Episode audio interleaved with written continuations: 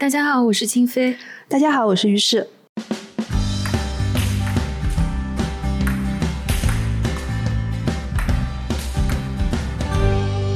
今天是我们乒乓台的新一期节目，我们好久没有跟大家见面了。对的，于适老师说这个话的时候非常的心虚，非常的心虚，因为不小心把自己暴露在病毒的环境当中，所以呢，就是手阳了一次。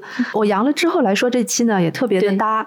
为什么呢？因为搞不好就是因为选中了这个题目，所以我才阳的。因为我们之前就打算来说这组书影的名字，其实。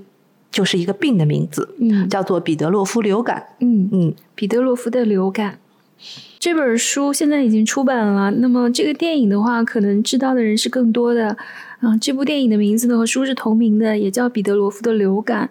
它是在二零二一年的时候，第七十四届戛纳电影节的主竞赛单元入围名单上面的，嗯。这是同一年的电影，其实我们说过，已经说过一波了。驾驶我的车其实就是那一年的，是的。但是呢，彼得洛夫的流感这一本小说是今年，也就是这个月才在中信大方出版的，所以我们刚好赶在这本书要上市的时候来做完这期节目。嗯，这个电影的导演呢，让我慢慢的把捋捋舌头念出来。对，这个导演呢，他叫基里尔谢列布连尼科夫。耶，这。一遍读对了，第一遍就读对。好，这个应该是他拍的第八部电影。嗯，但是我只看过他的两部。嗯，还有一部的话，可能是比这个彼得罗夫的流感要更被大家所知道的，就是一个叫做《盛夏》的影片。嗯，是二零一八年拍摄的。那我第一次看这个影片是在那个呃 First 青年电影节的一个闭幕展映上面看到的一个黑白片。讲的是前苏联的一个摇滚乐手叫维克多·崔，嗯，对，还有一个其实反响最大的就是当年他拍的这个《门徒》，嗯，《门徒》是二零一六年，二零一六年，对，剩下之前《门徒》这个电影当时也是很特别的。这个可能是我看的他的第一部电影，嗯，然后后来我才看了《盛夏》，是，然后我发现《盛夏》它里面有很多的这个镜头语言跟彼得洛夫的流感就已经很像了，是的。比如说从这个时候开始，你就会发现这是一位好喜欢拍公车的 拍公车戏的导演，他就把这个公车其实嗯做成了一个舞台剧的那种感觉，对。他可以在这个公车上面融入很多的对白和动作，还有音乐。在盛夏当中，它里面也已经用到了很多简笔画式的来表现歌词和。呃，头脑中的幻想吧，应该是应该是那种感觉的画面。这一套手法在彼得洛夫的流感当中也是用的相当的纯熟了。对的，嗯嗯，这位导演其实他是很善于用视听的这种方式去表现人物的情感、冲动和幻想、幻觉，带有很大的抒情性吧。嗯，他在电影里面就是会。用到非常多的摇滚乐，对，嗯，我相信可能很多人看了彼得罗夫，剩下就不用说了，因为本身那个电影的主角就是一个乐队主唱嘛。那彼得罗夫的这个流感，我相信很多人看完了以后，可能也都会去找他的 playlist 来听，嗯哼，对吧？那我看这个片子的感觉就是一段又一段的 MV，MV 的感觉真的还挺强的。是的，嗯，但是彼得罗夫的流感就不是 MV 了，但是是一个让你看起来至少在前面的二十分钟当中有着很多的不适的生理感受的这么一个，这么说是不是不太好？嗯，可以啊，有什么不太好的？他本来就是流感嘛，主人公流感他在发高烧嘛，嗯，我还觉得他那种生理性的不适表现的还不够呢。哦，是吗？对，要你的话，你会怎么表现呢？嗯，比如说我们看过很多电影，他们都会表现回忆，表现幻觉，也表现梦，或者像那些拉美导演一样去表现一种魔幻现实。这个电影多多少少也是有一些这种手法和影子在里面的。但你看，我从一开始看这个片子，大家在那个公车上面咳嗽，然后流感，然后发高烧，好像那种生理性的眩晕感并不是很强。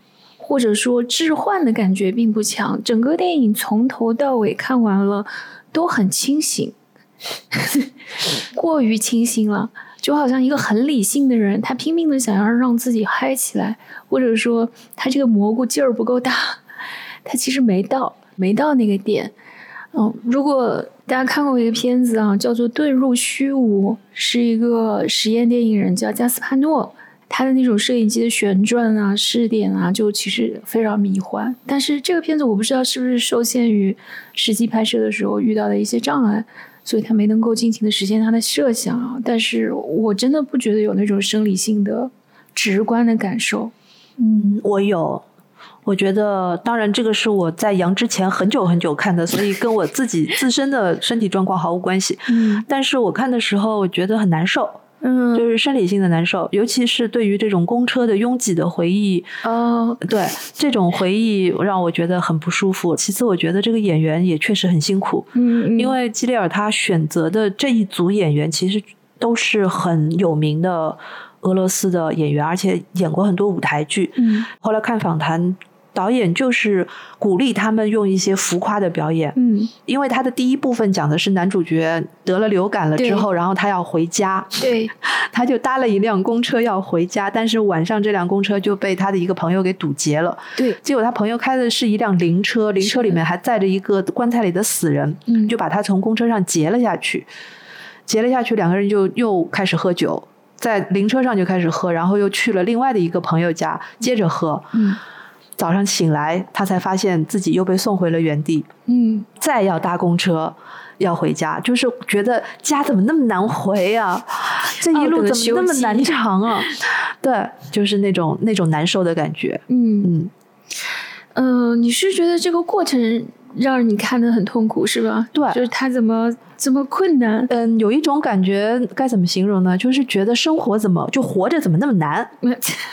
就简而言之，就是活着怎么那么难？我要痛快的出气，怎么会那么难？我要不咳嗽，怎么会那么难？我要买个药，怎么会那么难？我要搭个公车，怎么会那么难？还有就是，你看他前面的这一段里面所拍到的所有的。配角，嗯，这些人你都觉得他们活得很辛苦，嗯，是的，不管是回家也好，还是在超市里的人也好，你都觉得每一个人都很辛苦。嗯，我大概明白你什么意思了。对，就是他描绘的这个世界是一个毫无愉悦的世界。是，然后我看到那段的时候，我就在想，他到底写的是一个什么年代的事情？对，我也在想这个问题，好像是在两千年初。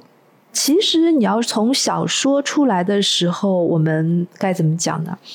呃，小说没有说明确小说的年份，对吧？对，我们从头到尾把小说看完的话，其实也没有看到有具体的时间的线索。其实我在看小说的时候，我就一直在猜，我就一直在想，这到底是什么时候的事情？它应该是定在九十年代末和二十一世纪初的这个交界的点上。嗯，我们就要不要先大致的说一下这个故事情节？好吧，我怕听众朋友们又觉得你们在说什么？好吧，嗯。我说前半段，你说后半段吧。好的，好。我觉得对我来说，这个故事其实情节上面还挺简单的，但是电影拍的确实相当相当的复杂。故事的主人公呢，就是我们这个标题彼得罗夫，他是一个很普通的俄罗斯人。他一开始在公交车上就准备要回家，但是感染了流感，整个人的状态都非常的不舒服。在他回家的这个过程中，先是遇到了灵车上的朋友伊格尔，然后呢，又遇到了一个纠结于写博士论文的朋友，再后来呢，他又去帮助一位郁郁不得志的想要成为文学家的朋友，这个人好像是叫谢尔盖。他又帮助谢尔盖自杀，在经历了这么漫长的，我觉得他这一晚上回家的路上，比奥德修斯回家的那十年可能还要长。所以确实用到了奥德赛这个隐喻，是吧？对啊，也确实是用到了。所以你就会看到，这明显不是一个真实的旅程，而是一个象征性的、隐喻性的旅程。那么在这个路上，他就。一边身负重病，一边在探索这个所谓的后苏联时代的这个社会情志是什么样子，林林总总啊。那这当中呢，不管是小说还是电影，其实都掺杂了大量的幻想和这个幻觉。幻想和幻觉还不一样，我觉得应该说是幻想形式的回忆。还挺难分的，有一部分有的确实是，比如枪杀的那段就是对。然后我们才发现，哦，刚才那个原来是你的脑内小剧场。嗯哼，所以前半段的故事呢，我觉得彼得罗夫的故事是自成一个单独的故事，就是一个漫游者要回家的故事。嗯，简单来说是这样。嗯，后半程由你来讲。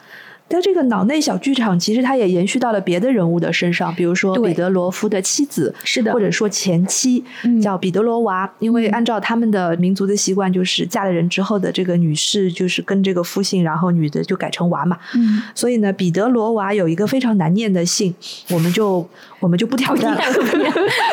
电影里的人也念不出来的，他自己要专门打出来挂在那。对，那彼得罗娃是一个在图书馆工作的文员，他。也有一个脑内小剧场，而且就是在开场十分钟里面就已经演给我们看了，那是一个相当暴力的、利索的这个脑内小剧场。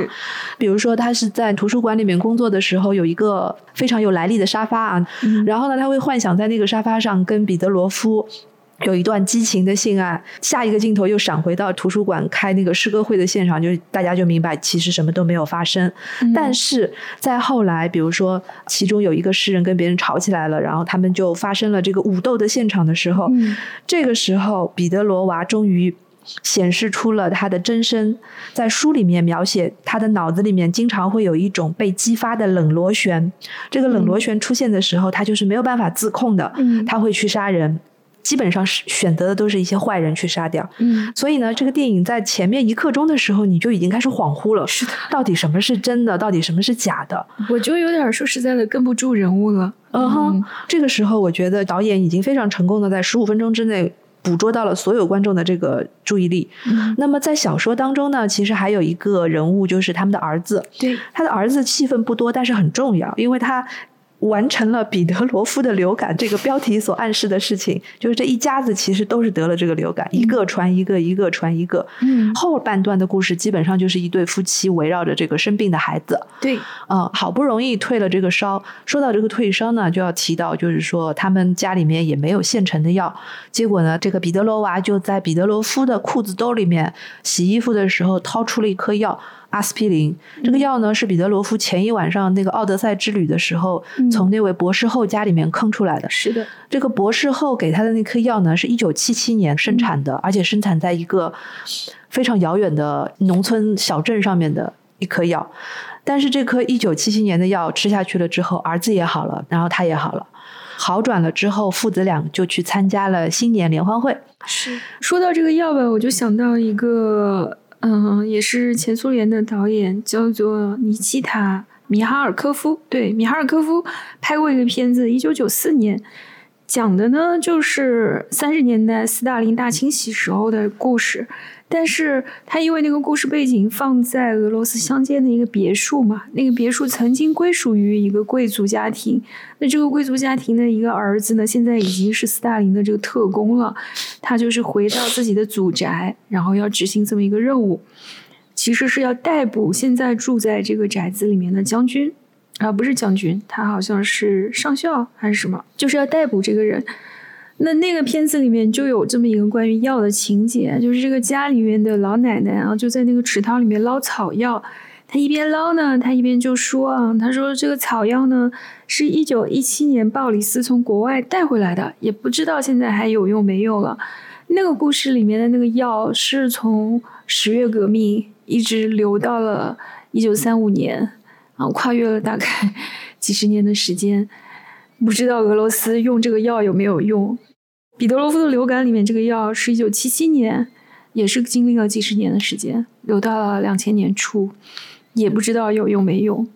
反正我就是有这么一个联想吧。两部都是苏联影片，都有关于放了几十年的药的这么的一个说法，挺有意思的。你知道，就是《时代》杂志对这个电影的评论是什么吗？就是跟这个药也是有关系的。嗯，因为药指代的是什么？是病啊。嗯哼。所以呢，《时代》杂志给他的评论就是，让你强烈的感受到一个社会的病态，它远比过往的病毒更可怕。啊？没想到吧？嗯。我本来还想着说彼得罗夫的流感，我当时没看这片的时候，我以为和新冠有啥关系。后来大家一般都会这么认为，对。后来发现一点关系也没有。这个其实是创作在新冠之前的。对，我觉得其实要说这个病也好，药也好，就是哪怕药这个东西在俄罗斯已经是一个老梗了，但是不影响我们现在来把它作为一次新的隐喻来看。它其实要说的是这个病，也就是这个社会的病，在这个国家里面并没有过去。就是从过去到现在，这个病可能更复杂了。就是像新冠一样，一波一波，它每每一次的这个毒株都是不一样的，所以它的那个症状也不一样。一直到现在，它呈现给我们的是一个充满酒精的、很冷的又很暴力的，但是又很温情的这么一个现实状态。他这个创作的基点，或者说是作家和导演都。把握到的一个基点就是，你看似平凡和正常的表象下面都是不正常的，这个是所谓的病吧？嗯。那么后半段当中呢，第三部分其实就要要从这个新年联欢会说起了。在这个彼得罗夫，也就是这位父亲的印象当中呢，他的童年也是有一场非常难忘的新年联欢会。在那场联欢会上面呢，他遇到了一个雪姑娘。他觉得那个雪姑娘是真的，就是真的是由雪做成的姑娘，因为她的手非常的冷。这件事情在他幼小的心灵当中留下了难以磨灭的印象，因为他觉得那是真的。嗯，这个故事就发展到了雪姑娘的这个篇章。嗯，所以呢，故事最终就结局在了雪姑娘这个人物身上。是的，嗯，他拍这个片的时候，他选的这个时间点，理论上面是应该大雪纷飞的，但是那一年没有雪。所以在这个电影里面，我们看到的所有的雪景都是人造的，后期加上去的，没有就是现场的那个现场特效是吧？对，你说是不是很夸张？在俄罗斯拍雪景居然拍不着，对，是不是很可怕？就是非常吊诡，嗯哼，厄尔尼诺了。反正就是你刚才说到这个导演，他说，首先这个东西改编起来，小说的结构太复杂，他就是说比电影要复杂的多。OK，那我觉得这个两个。如果是两个作品比较起来的话啊，说实在的，我看电影的时候，我会觉得这个电影是我唯一一个看到的尽可能的把小说都塞进去的电影的。我们说过很多这样的电影的，没有，我们之前有很多的例子都是塞不进去，只能做删减。那这个也也做了很多删减啊。可是他还加了很多东西，对对吧？对他加的东西，我的这个删的和删的地方我可以理解，但是要说增加的部分，我们来讨论一下啊。你觉得增加的里面有哪一个是你觉得嗯，为什么要这样做呢？有没有引起你这种想法的细节？嗯，我觉得它增加的部分，首先就是说它有可能会扭曲原来小说这个段落的含义。我的感觉是这样：第一个，就拿他在公车上第一个幻想就是枪决妇人来说，其实小说中没有做的那么明显，对吧？但是这个开头作为一个电影开头，显然是非常刺激性的，对，是非常能够吓到观众的，一锤定音的那种感觉。是的，但是脑内小剧场这种东西，我觉得只是一个 trick。你吓完人家了，你接下来该怎么办？你次次都搞这样的东西，大家就会觉得又来这个事情只是你的幻想而已呀，大家就不会把它当一回事，因为它不是真的，这只是一个剂量。然后，如果你整个电影都在用这种剂量的话，我会觉得有点审美疲劳。首先，嗯，后面又出现了一个情节啊，其实那个也不能算是增加的部分，而算是一种呃改编吧。呃，就是他有一个朋友谢尔盖，谢尔盖是一个一心想要写作的，但是。苦于无处发表，苦于无处发表的文学青年，而且就悲观的认为人只有死了才能出名。你看，所有的卡夫卡这些都是死了之后才出名的，所以我要出名，必须要做的一件事。但事实上，这个书里面写的还挺嘲讽的，有点幽默感。嗯，就是说他其实就是个没啥能力的文学青年吧，然后怨天怨地怨父母，就觉得自己怀才不遇，是这么一个人。嗯哼，这个人呢？他就写了一个小说，这个小说里面呢，他就把他的好朋友彼得罗夫，你知道我要说的是哪一段了吗？我知道，他就把彼得罗夫当做原型，然后自己呢就在小说里面创造了这么一个和他很像的人啊，也是个汽修工人。那彼得罗夫的工作是个汽修工人，同时他还画漫画，也很神奇的组合。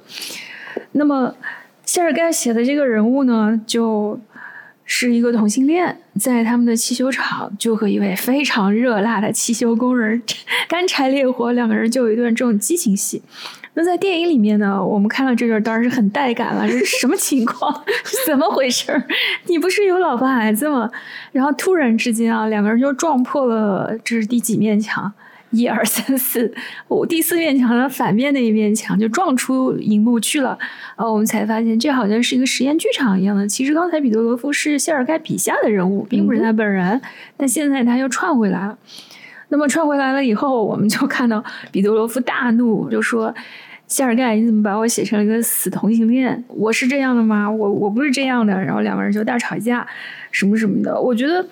电影它这个改编吧，它虽然变得有一点刺激啊，但是呢，我看了书我才知道，我觉得彼得罗夫完全不是因为谢尔盖把他写成 gay 他那么生气，而是因为他觉得谢尔盖把他写的人品很糟糕。对，这才是重点。对，就把他写成个卑鄙小人，非常的差劲。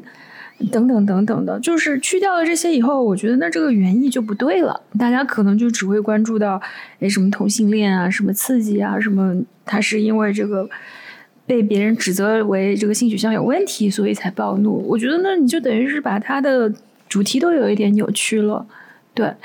所以这个电影里面，我觉得增加的部分谈不上是特别好的部分，我觉得。还有一个部分是导演刻意要加，而且加的非常的导演的这一部分，你们嗯，你大概没有注意到，嗯，就是裸体的部分。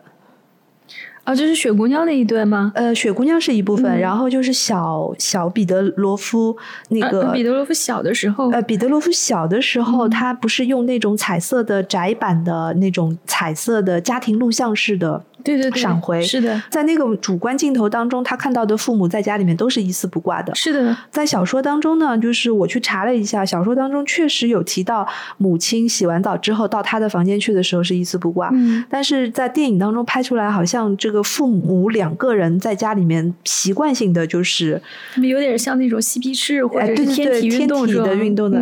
与此相对的就是雪姑娘，雪姑娘她会在该怎么说呢？看到某一些年轻。男子的时候，他会把人家的衣服剥光，他就会直接看到裸体的形象。嗯嗯，这个两个裸体的部分，我为什么说很很激烈呢？因为就是在门徒也好，还是在盛夏也好，还是在。呃，柴可夫斯基的妻子里面也好，他几乎在这些电影当中都用到了非常直截了当的裸体全裸的镜头，好像就是有一种特指的那种感觉。嗯，所以当时我就觉得说，这个导演他其实是很善于，或者说很喜欢、很痴迷于用这种毫无遮掩的身体来表现某一种某一种情绪，是吗？对，那种抒情性的那种感觉。然后我看到彼得洛夫的流感里面竟然也出现了这两段的时候，就在想，这个应该是很导演的意志。嗯，小说中完全不是这样写的。是的，特别是当这个电影进行到后半部，就是雪姑娘那个片段，它是和整个电影不一样的一个黑白片段。对的，像另外一部电影了。对，突然间就跳跃到那里，他会用了好多这种不同格式的视觉素材吗？对的。那么在那个片段里面，突然我就觉得，哎，我怎么又在看盛夏了？因为盛夏整部片都是黑白的啊，怎么又出来弹吉他了？又出来唱歌了？对的，嗯，那个调性就非常像，他的那个风格还蛮容易辨识出来的。哎，你要说到那一段雪姑娘跟雪姑娘跟盛夏之间的这个关联的话，我觉得无意当中，我们是不是可以把它引申到时代精神的那一块上面去说了？嗯，因为是说后苏联解体以后的这段时间，对的，嗯，就是说雪姑娘这一段的时候呢，其实很明显，导演跟作者的意图就已经显现出来了，嗯，因为像雪姑娘这样的一个人物，你不觉得她其实是在一个社会变革的动荡的历史当中，你说她是赢家也好，对吧？她看起来好像是个人生赢家，嗯。能够代表这个时代性质的，其实在这个小说和电影当中最明显的就是这个新年联欢晚会。对，这个新年联欢晚会是两代甚至好多代的这种从前苏联时代一直到后苏联时代的儿童们都经历的一个事情。但是在这个过程当中，还是有一些事情发生了很大的变化。比如说，雪姑娘她年轻的时候也是个文艺青年嘛，是的，她就是从一个边远的小镇农村出来的一个姑娘，当时是喜欢戏剧、喜欢诗歌、喜欢音乐。他跟盛夏当中的那一批。呃，想要改变社会想要改变社会的摇滚青年是属于一波的，所以呢，他们会有同样的场景。是，然后那一波人，就比如说你看盛夏的时候就知道，虽然是在苏联时代，但是他们有一些特殊的渠道能够得到西方的六七十年代的这些摇摇摇滚乐，所以他们是寄希望于这样的一种文化产品能够让自己得到一些革命，但是这个革命性呢？你你记不记得盛夏当中有一段是列车上面的戏？对对吧？他们唱了一首《Psycho Killer》，对他们唱了一首歌，然后也是那种朋克的样子，结果就被当时的一个正统的。中年男人骂了一通，那个中年男人就觉得国家教育你们，给你们吃，给你们穿，结果你们把自己弄成了这副屌样。你们怎么对中国八十年代？对他就是那个那个年代的感觉。然后你们怎么对得起国家？这个时候就开始了叫警察过来，然后就有了一番打斗，鼻子流血什么的。但是呢，在那个场景当中，就出现了那个诗人的形象，告诉你说这些并没有发生。是的。所以呢，那个年代当中的人的内心的这个指向。那回到这个雪姑娘，雪姑娘当时也是这样的一个姑娘，她跟伊戈尔谈了恋爱了之后，当时的伊戈尔还很小，大概十六七岁的样子，结果她怀孕了，她其实是在怀孕的状态下面去扮演了这个雪姑娘，所以她浑身冰凉，连歌都没唱完就冲到厕所里面去吐，并且决定我要堕胎，就是我们能够从。这段叙述当中，知道像雪姑娘这样的一个当年的文艺青年、摇滚青年，最后的指向、去向是这样的。嗯，这个叫什么？我们叫她雪姑娘。雪姑娘其实这是一个俄罗斯传统神话里面的人物。呃，对的，就就有点像西方的呃圣诞老人跟驯鹿，然后他们的国家是严寒严寒老人和雪姑娘。对。而且他们本来就是那种冰天雪地的气候嘛，他有一点像一个神话人物。但是因为你刚才已经提到了这一点，我就接着这个把这个话说下去。雪姑娘的这个人生历练，啊，在年纪轻轻的时候从小地方来到，比如说像莫斯科这样的城市，被一个男人骗了，然后就未婚先孕，但是呢，后来又自强不息，又哎呀，我发现俄罗斯文学作品里面充满了这样的故事。总有一个不谙世事的年轻姑娘被一个风流浪子给骗了，这难道不是二十世纪所有故事的主线吗？是吗？我以为是十九世纪。你看契诃夫的那个《海鸥》也是这样子，什么妮娜也是。从十九世纪到二十世纪，基本上都是二十世纪下半段的时候，女性才开始有稍微不一样的一点点的改变。嗯，然后你看她后来又自强不息，拿到函授什么，然后把自己弄到澳大利亚去。我们不说他后面这个就是去澳大利亚这一部分啊，他前半段的这个人生故事就很让我想到之前有一个 一九八零年代的苏联电影叫做《莫斯科不相信眼泪》，我觉得我觉得稍微有点年纪的人应该都看过这个影片，或者说至少听说过这个这个片子吧。这个片子里面的那个女主角的命运几乎和这个雪姑娘是一样的，她是。八零年嘛，你想，大概就是在苏联解体前十年，那个时候的苏联社会是一个什么样子的？那里面那个主角，其中有一位女工啊，一开始是女大学生，住在宿舍里面，然后呢，就是被一个电视台的小伙子给骗了，完了以后她就怀孕了，她就。也比较有骨气，就是还不要对方的钱，是吗？一个人最后把这个孩子生下来，也是通过这个自强不息，最后还当上了厂长。一个人把这个女儿含辛茹苦的给养大了，走上了人生的康庄大道。这么一个叙事就很有意思。就是如果你把这个时间往回倒的话，你看这个作家，就是写《彼得罗夫流感》的这个作家阿列克谢·萨尔尼科夫。他是一九七八年出生的，电影的导演他是六九年出生的，对标的话，其实就是大概苏联现在的中年人、中生代这一代人，对他们整个生活情境和对过去从前苏联到九十年代初苏联解体，再一直到现在的一个回望和梳理吧。对，嗯。所以你要说这个是他们一个中生代的创作者的一个怀旧，我觉得是不对的，因为怀旧一般是说怀旧好的东西，嗯，他们很难说他在怀旧好的东西。他们印象当中的这个苏联时代的，比如说呃童年啦，这些联欢晚会啦，然后父母之间的关系啦，这些到底是好还是不好，现在已经没有办法盖棺定论的去说。但是可以确凿的是。他们要说的是现在的生活是不好的。其实这个也是我对这个电影稍微有一点微词的地方。嗯，他太沉溺于这种诉说现在的不好，以及他也没有为这种不好去指出一种建设性的意见。哎，对的。但是这个建设性的意见，我觉得。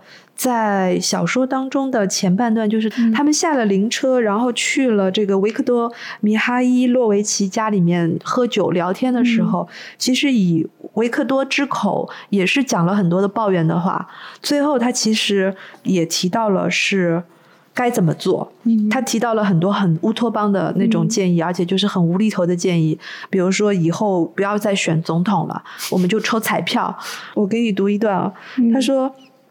去投票的只是一部分人，在这一部分人中间，又只有一部分人会投给特定的候选人。这大多数又从何说起呢？从幻想的社会精英中间诞生政权，这难道不是幻想吗？对政权的神圣化跟大型魔术又有什么区别呢？将对国家财产的重新分配抬举到神学高度，不正是魔幻现实吗？这段其实我觉得就是以醉汉的口吻，已经把他们的社会问题。说的已经到骨子里面去了，但是你要说有什么建设性意见，那可能就是左派的作家该做的事了。嗯，其实我说的那个建设性意见，倒不是真的说希望电影给出什么这种政治性的见解啊，而是说电影嘛，它毕竟是个艺术作品，对吧？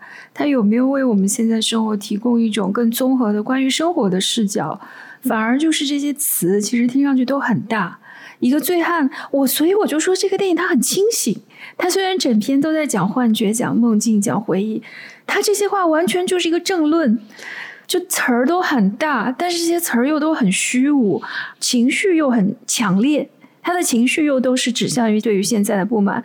我觉得这个你说的其实就是这本书跟这个电影他所要做到的事情。嗯，因为这个电影这个导演基里尔跟这个书的作者阿里克谢，他们两个人其实在这一点上是本身就是契合的，所以他才有机会，或者说这本书才有机会，因为这个导演拍了这个片子而被大家所知道。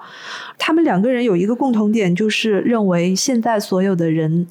所遭受的这些不好，就是你刚才说的宣泄的这些不好，并不是由于自身带来的，而是由于这个时代之前的那个时代所遗留下来的。这个作家的作品在这部电影被翻拍之前，其实不为大家所知。嗯，即便是在俄罗斯，他也不出名。嗯，但是呢，他之前已经写了一个小说。二零一七年的时候，他出版了第一本小说，叫《部门》。我猜想出版社应该也会很想。把这本书引进过来。嗯，这个部门这本小说讲的是一个奇怪的部门。这个部门做的唯一的一件事情，就是审查和杀害公民。行吧，行吧，一些苏联笑话感觉是是。结果呢，就是先出版的这本书《彼得罗夫的流感》，之后他才出了《部门》这本书，然后就狂得奖呀，拿了二零一八年的国家畅销书奖，二零一九年又获得了一个 Nose 奖评论家奖。后来还有一个大图书奖的候选名单，所以一下子他就成为了一个大家所关注的作家。据说好像今年八月份他也会受邀到上海来啊。据说他现在在办签证，我们也不知道他能不能办完这个签证啊。嗯，然后呢？我想特别说的一个是在，呃，俄罗斯有一个评论家叫尼古拉亚历山德罗夫写过一个评论，嗯他说这个彼得罗夫的流感这本小说到底讲的是什么呢？嗯它是关于一种离奇的扭曲的现实，这个现实是在扼杀和压迫，不允许任何东西离开或者逃跑。嗯嗯，这听上去好像很熟悉嘛。对的，很对，听上去很熟悉。然后，正如彼得洛夫所说，这个世界的原始居民他们不太像人，或者说，他这本书就是讲述的是关于隐藏在一个又一个普通人体内的野兽的一本书。嗯嗯嗯，那就是彼得罗娃的那个情况是吗？我觉得这个评论我还是挺认可的，嗯，而且是一个我们大家都能够。Get 到的一个点，嗯，是。所以呢，你要说它没有建设性，它确实没有什么建设性。因为我认为，按照一个普通的创作者的角度来讲，没有必要提供一些解决方案。但是他在这里提供了一个新的思路，这个新的思路就是我们的社会当中的每一个人，看似正常的每一件事情都是不正常的，而这个不正常要归宿到历史造成的原因，是从那个时候一步一步留下来到现在的。他是这样的一个逻辑，就比如说它里面的这个超人变身，就是他老婆的这个超人变身这一段，其实他要表现的，大家其实都能看得懂，嗯，对吧？就是你个人心目当中都会有一些想要去做对的事情和想要解决一些事情的冲动，但是你没有办法，你在现实当中做不到。然后他就赋予这个小说的人物，在幻觉中也好，在超能力也好，拿起一把刀就能解决这件事情。这个其实是大快人心的一件事情，但是又是恰恰是这个人拼命要隐藏的一种能力。嗯，呃，关于这个作品，是不是我我我同意啊？就是任何艺术作品都没有这样的义务，说我要为你提供一个解决方案。嗯，不是这个意思。他否则的话，他可能也会。扭曲它的原意吧？对呀，不是这个意思。如果说他提供的是这样的一种观察，对吧？嗯，那我觉得他这种观察也挺片面的，有一点。我看到后来有一个影评，其实是把他和那个好莱坞的那个编剧叫什么？那个天才编剧考夫曼，考夫曼，考夫曼后来拍过一个片子叫《我想结束这一切》，那个电影就跟这个电影前半程的情绪感觉很像。我们就只说就艺术作品来论艺术作品吧。考夫曼的那个片子比他还要糟糕，就是全部都是漫长的自我拷问、自我呢喃，然后一个人的心理症结的反复的琢磨和剖析，很痛苦。这个片子的，我觉得就是不管是彼得罗娃还是彼得罗夫两个人的状态啊，就几乎没有什么区别。而且整个电影在节奏上面，你不觉得也非常的缺乏那种张弛吗？很多场戏啊，我们单把它单场戏拿出来看的话，你会觉得都挺不错的，还挺酷。它有一些场戏，你就觉得拍的跟个超英电影似的，什么？把房子一烧，然后耸耸肩就走了。但是这一场一场连下来，几乎没有一场戏是不加音乐的。他靠什么把这个故事结构撑下来？就是靠不停歇的，然后连贯的这种视听刺激来把它撑下来的。所以有一些评论也说他的不好呀，说这个电影导演这个基里尔在这一次的电影当中其实没有提供太多的原创性。我确实没有觉得他他在用一些他自己已经用惯了的比较熟悉的手法在。这个有没有一种可能是因为他在改编一本书？这个跟他之前做的那些电影是一个原创的状态就不一样。但如果我没有看这个书啊，我看电影，我算是观影经验还 OK 的观众啊，我不知道它的叙事是怎么连贯起来的，就它的叙事的逻辑是什么样子的？没有的，支离破碎。嗯，因为你看，我不知道这个人物他的来龙去脉是什么。首先，比如说他当中就去帮那个谢尔盖自杀那一段，对的，那段很突兀，但是这段在电影评论圈里面大受好评，因为它是一个 长镜头。我想，我想说一个简单的道理，并不是电影镜头越长，电影就越好。然后，比如，但是我要说一句啊，就是谢尔盖这一段，即便在书里面也是很突兀的。但是我是这样解读的，他指向的这个方向，就是在我们现在这个社会里面，在殡仪馆工作的人，有有画家，有作家，有诗人，有会弹琴的。最后，彼得罗娃也曾经。在回忆她为什么会嫁给彼得罗夫的时候说过，说画漫画是吗？他会画漫画，他会说什么？但是最后不是还去做了一个汽修工吗？嗯嗯。他其实一直在影射一件事情，就是这个社会的败落，至少有一部分原因，或者说有一部分的结果是读书人都去干了这些粗活。嗯。这些读书人都完全没有去做自己想要做的事情，所以这个社会现在就是这个样子的。这时候才引出了谢尔盖，然后谢尔盖是作为这群人当中，他不愿意去什么。我的解读是他不愿意去什么殡仪馆做事啦，不愿意去做汽修工啦，他就是一门心思想要成为一个作家。最后他去了那个编辑部，那个编辑部的这段我就不用多说了，就很糟心嘛，对吧？包括最后放一把火，火是电影里有，书里面没有的。所以就说，我觉得谢尔盖这段是有他的一脉相承的原因所在的。他是想说这个社会当中的很多现象，包括他说到他以前住的那个老的楼。对吧？那个老楼其实也是见证了这个时代的变化。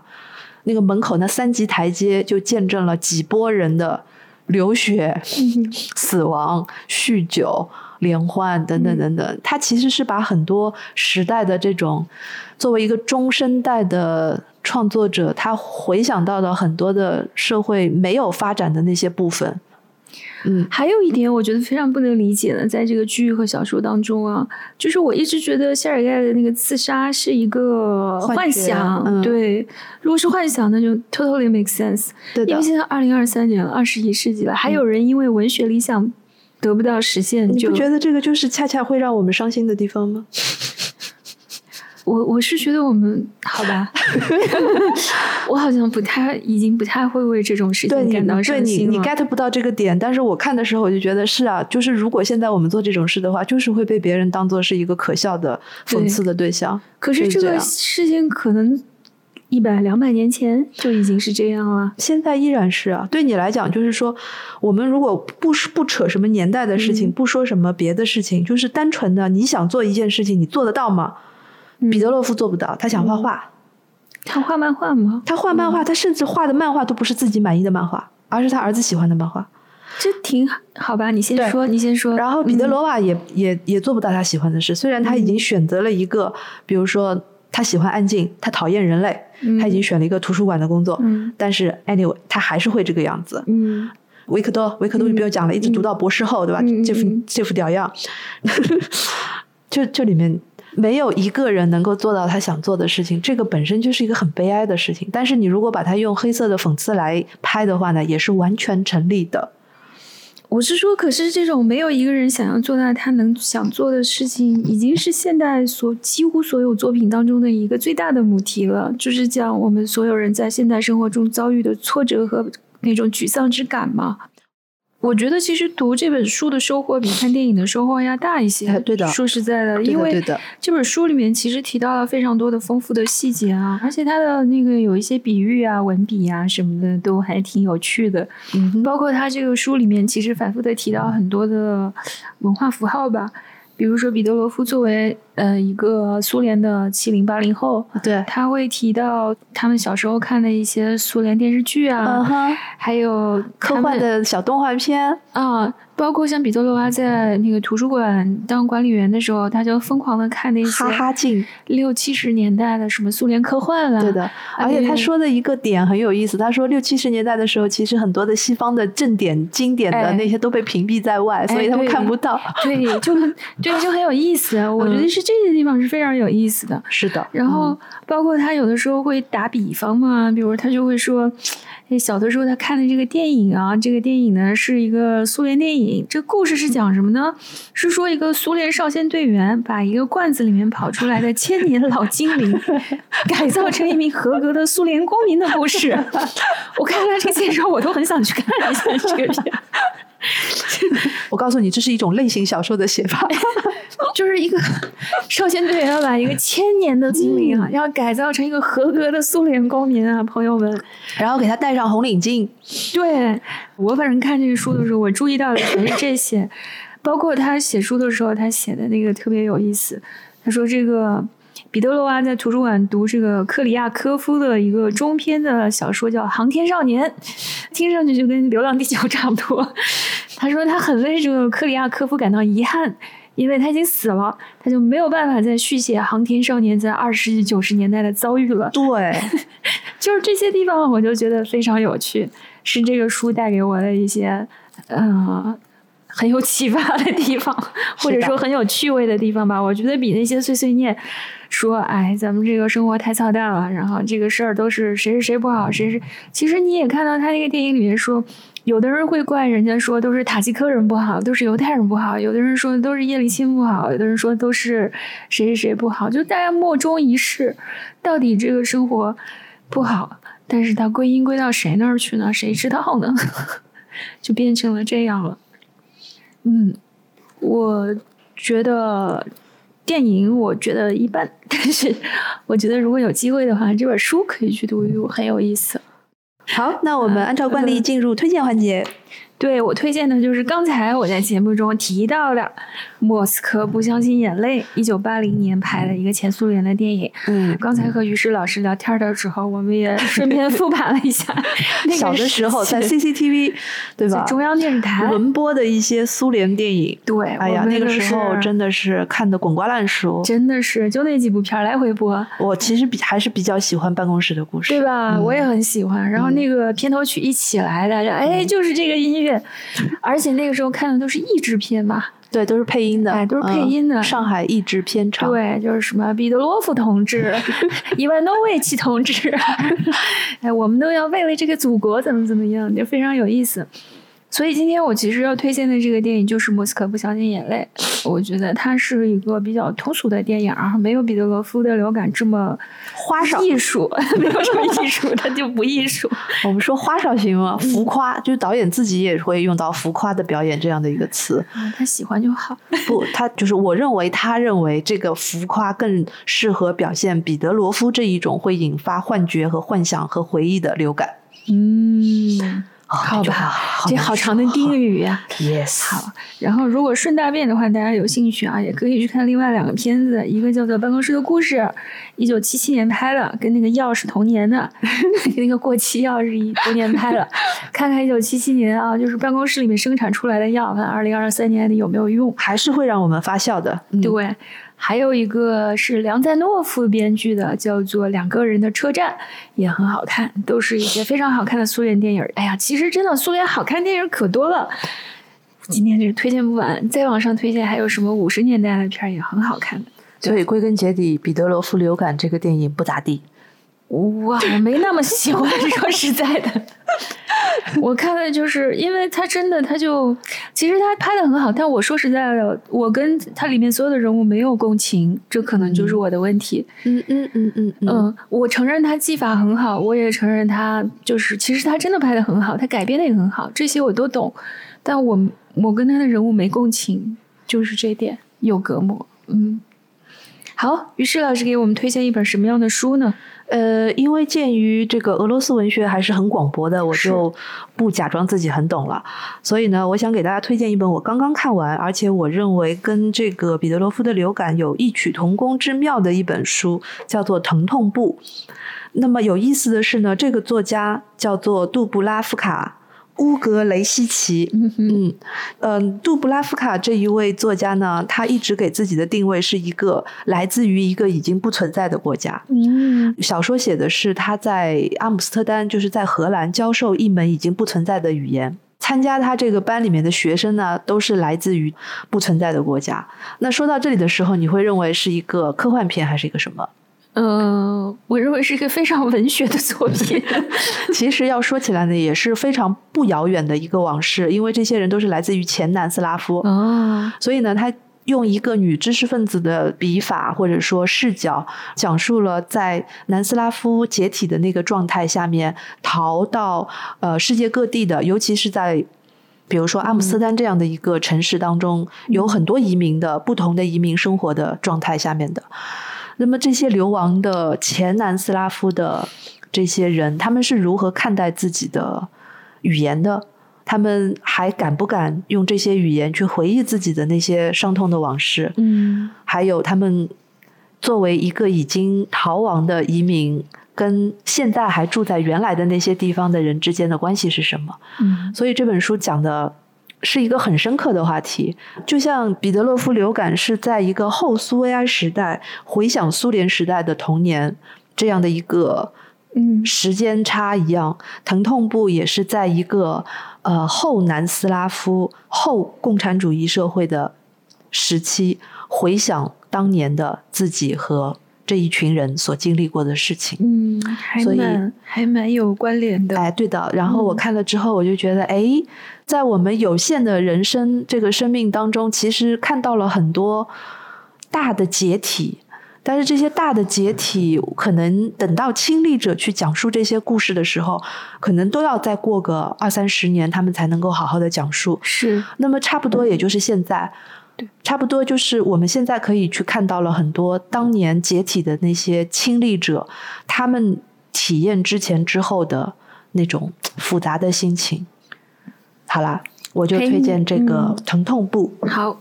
哎，其实你说到这个来自一个不存在的国家这个事儿，我突然想起来一个苏联，不是，其实不是苏联笑话，就是彼得罗夫流感里面，其实他也反复的提到那个 UFO 嘛。哎，对的，对的，UFO 太空这部分，太空这部分，我就想起当时他们是说苏联解体的时候，正好有个苏联宇航员在外太空，然后他在外边呢，这个国家就没了。所以他该怎么办？这标准的苏联笑话，对吧？是吧？我就是脑子突然有这么一个联想，因为你说到他也是来自一个不存在的国家嘛，南斯拉夫。那宇航员后来咋的了？不知道呀，就。